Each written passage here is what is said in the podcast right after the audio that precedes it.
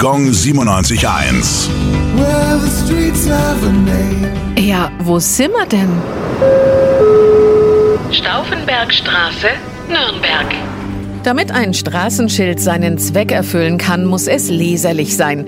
Deswegen heißt diese kurze Straße in Langwasser nicht Klaus Philipp Maria Schenk Graf von Stauffenbergstraße, sondern einfach kurz Stauffenbergstraße.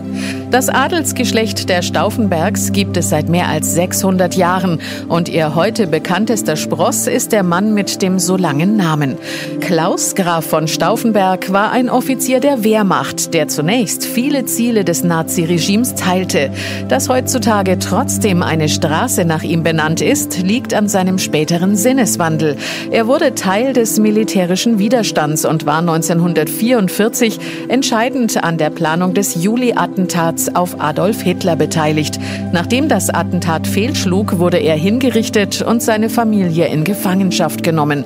Nach Kriegsende fand seine Witwe eine neue Heimat in Bamberg.